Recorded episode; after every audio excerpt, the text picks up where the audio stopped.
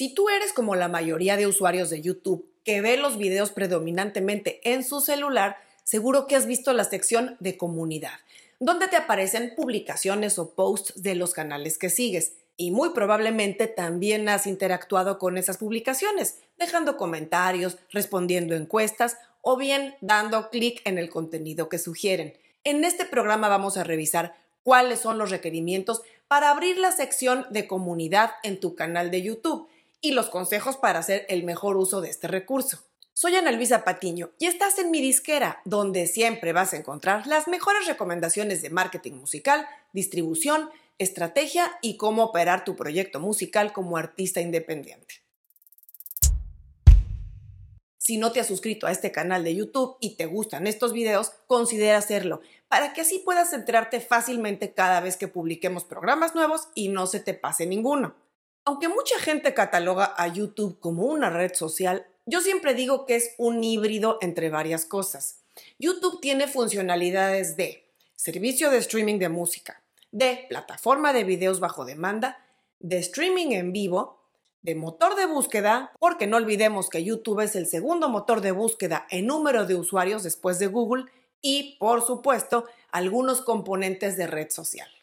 Dentro de los ingredientes de red social que tiene YouTube, tenemos los que están abiertos a todos los usuarios, que son básicamente el publicar videos y la posibilidad de poner comentarios y pulgares arriba o abajo en los videos de otros canales, pero además tenemos algunas funciones en YouTube que solo están abiertas a canales de cierto tamaño, como lo son el poder hacer historias o stories, lo cual está abierto a canales a partir de los 10.000 suscriptores, y el tema de hoy, que es la sección o pestaña de comunidad, que está abierta hasta ahorita a canales a partir de 1.000 suscriptores pero muy pronto, posiblemente a partir de mediados de octubre de 2021, va a estar abierta a canales a partir de 500 suscriptores. Y ojo, Google planea en el futuro abrir esta funcionalidad a todos los canales. Entonces, según la fecha en que tú veas este video, el criterio podría cambiar. Estate muy pendiente. Cabe mencionar que la sección de comunidad hoy por hoy es visible solamente en celular. Google ha entendido que la gente consume contenido de YouTube de distintos modos y con intenciones diferentes a lo largo del día. Por eso limitan la pestaña de comunidad al entorno móvil, donde es más natural, dejando una experiencia más limpia de navegación para el uso en computadora, en tele o en pantallas más grandes. Bueno, y ahora pasemos a hablar de cómo usar la sección de comunidad. Primeramente revisaremos cómo se usa y cómo puedes activar la pestaña de comunidad en tu canal. Inicialmente, cuando la comunidad salió como función beta en 2018, esta funcionalidad estaba abierta solo a ciertos creadores y fueron poco a poco abriéndola hasta llegar a lo que soy, una herramienta sólida y abierta a todos los usuarios a partir de mil suscriptores, muy pronto a partir de 500 y en el futuro para todos. Y es un gran recurso para que los creadores de YouTube puedan interactuar mejor con la gente que lo sigue por fuera de sus videos. Bueno, la cosa es así. Una vez que un canal alcanza mil suscriptores, la pestaña de comunidad va a aparecer en el plazo más o menos de una semana. Podría ser más, podría ser menos. Incluso ya hay reportes de gente que por debajo de los mil suscriptores les han abierto esta pestaña. Y también reportes de gente que aún teniendo mil suscriptores les ha tardado pues más de dos o tres semanas todo puede pasar porque aún Google está experimentando y probando con esta función en diversos ámbitos. Pero ojo, también YouTube ha dado consejos en su sección de soporte para la gente que aún ve que no se le activa la pestaña de comunidad y ya es candidato.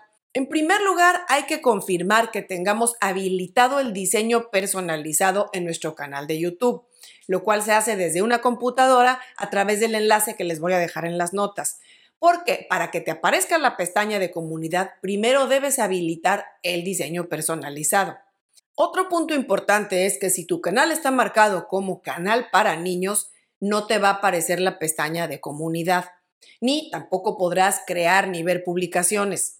Ojo, aquí es muy importante aclarar este punto, porque este es uno de los temas que más confunde a la gente cuando personaliza y configura su canal de YouTube, el tema de si el canal es para niños. Vamos a ver, si tú pones que tu canal de YouTube está hecho para niños, quiere decir que publicas contenido infantil, no precisamente que tu contenido carezca de palabras o imágenes explícitas.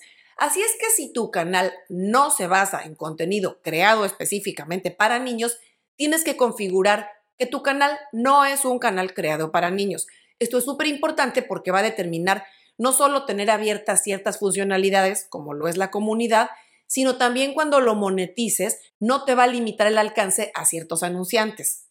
Bueno, y ya que te aparece la pestaña de comunidad en tu canal de YouTube, puedes acceder a ella directamente en el canal en tu celular, dando clic en el signo de más abajo al centro, y verás que aparece la opción de crear una publicación. O bien en tu computadora puedes ir directamente a la sección de comunidad donde vas a ver la ventana en blanco para crear una publicación, acompañada ya sea de una imagen, puede ser una encuesta o una publicación usando un enlace a uno de tus videos del canal. Una vez que uno tiene lista su publicación, puede elegir ya sea ponerla en vivo en ese momento o bien programarla para una hora o fecha futura. Ahora vamos a hablar de por qué y para quién es aconsejable usar la sección de comunidad como artista y creador en su canal de YouTube. Las publicaciones de comunidad son una herramienta muy importante para interactuar con tu público, con tu audiencia. Y ahí va un punto muy importante. Son visibles para cualquier persona que visite la pestaña de comunidad en tu canal, estén o no suscritos. Y también va a aparecer en el feed de suscripciones de la gente que ya está suscrita a tu canal o en las notificaciones si decidieron habilitarlas. A mí al principio me resultaba curioso que varios canales que yo seguía y que estaban muy por arriba de los mil suscriptores no habían activado aún la comunidad en YouTube. Me preguntaba si era porque no sabían o porque simplemente pues, no les interesaba. Y revisando algunos blogs y hablando con gente del tema, caí en cuenta que esto se debe sobre todo, o sea, que hay mucha gente que ya no quiere manejar otra red social y me parece totalmente válido. Como siempre he dicho, no hay reglas escritas para todos. Cada quien debe tomar lo que le sirva y desechar lo que no. Sin embargo, cuando se trata de artistas, especialmente de los que están en una etapa activa de desarrollo de su carrera y creciendo su base de fans y su audiencia, yo sí considero indispensable que cuenten con el brazo de las redes sociales para ayudarles en esta labor. Y precisamente como artistas, no son un tipo de creador en YouTube que estén publicando videos tan seguido como otro tipo de canales. Entonces es cuando la sección de comunidad cobra especial importancia, porque les va a permitir mantenerse presentes en el feed de la gente que lo sigue fuera de los videos que publican normalmente. Piensa también que puedes aprovechar la sección de comunidad para volver a mostrar un video que lanzaste hace tiempo promover cualquier cosa que estés haciendo o bien simplemente para reabrir el diálogo con la gente si has estado un poco calladito en YouTube. Acá viene otro aspecto súper importante. La gente lo que menos quiere es manejar otra red social. Pero ojo, no se trata de volverse loco manejando otra cuenta. Se trata de hacer más eficientes nuestros procesos y organizarnos para poder aprovechar los recursos. Perfectamente puedes usar el contenido que ya estás creando para Instagram, con algunos ligeros cambios o con algún giro, porque las publicaciones de comunidad tienen básicamente dos tipos de contenido. En primer lugar tenemos las publicaciones con imagen, que son publicaciones con un texto breve, ya sea apoyadas con una imagen fija, en GIF o bien mediante una imagen autogenerada a través del link de uno de tus videos.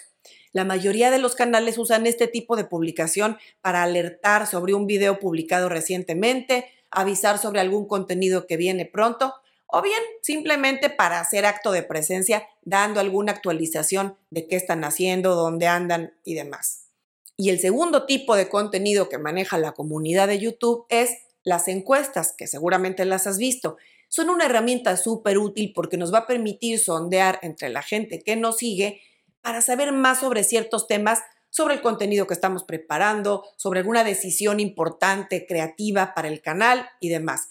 A mí, por ejemplo, me ha servido mucho para hacerles a ustedes las preguntas sobre qué tipo de programas prefieren, temas en los que están interesados, hábitos de consumo del contenido y demás. Para los artistas, por ejemplo, es muy útil esta funcionalidad, ya que pueden preguntar sobre preferencias entre ciertas canciones o videos o cualquier otro tema del que quieran saber más directamente de su público. En este tipo de encuestas en la comunidad, la gente no solo tiene la opción de elegir una de las opciones que están ya desplegadas, sino también pueden agregar comentarios. Además, es importante mencionar que normalmente estas encuestas tienen mucho mejor engagement y participación de la que suelen registrar las encuestas o preguntas en Instagram, Facebook o Twitter. Tiene muchas ventajas en cuanto a crecimiento de audiencia se refiere, especialmente para artistas en desarrollo, pero también conlleva un compromiso de dedicación de tiempo, pues, como las demás redes sociales.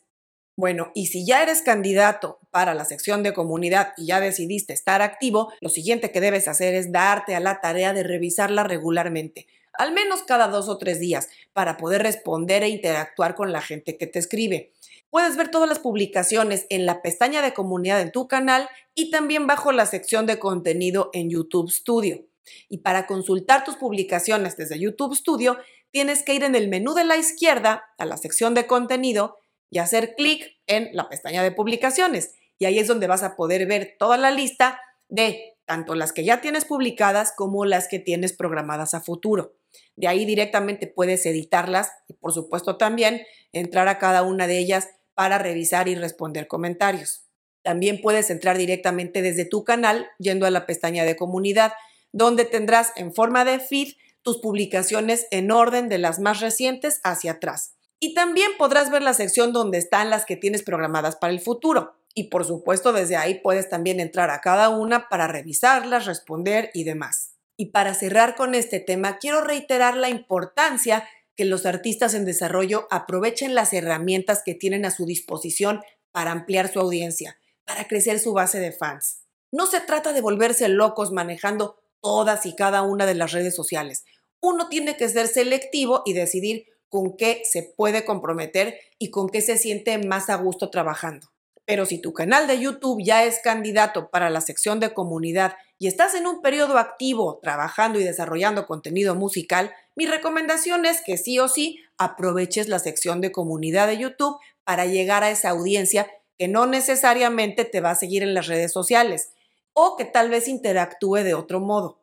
Y antes de irnos, recordarte que si te gustó este video, me regales un like para ayudarme a seguir creciendo este canal. Y bueno, tu suscripción sería el premio mayor.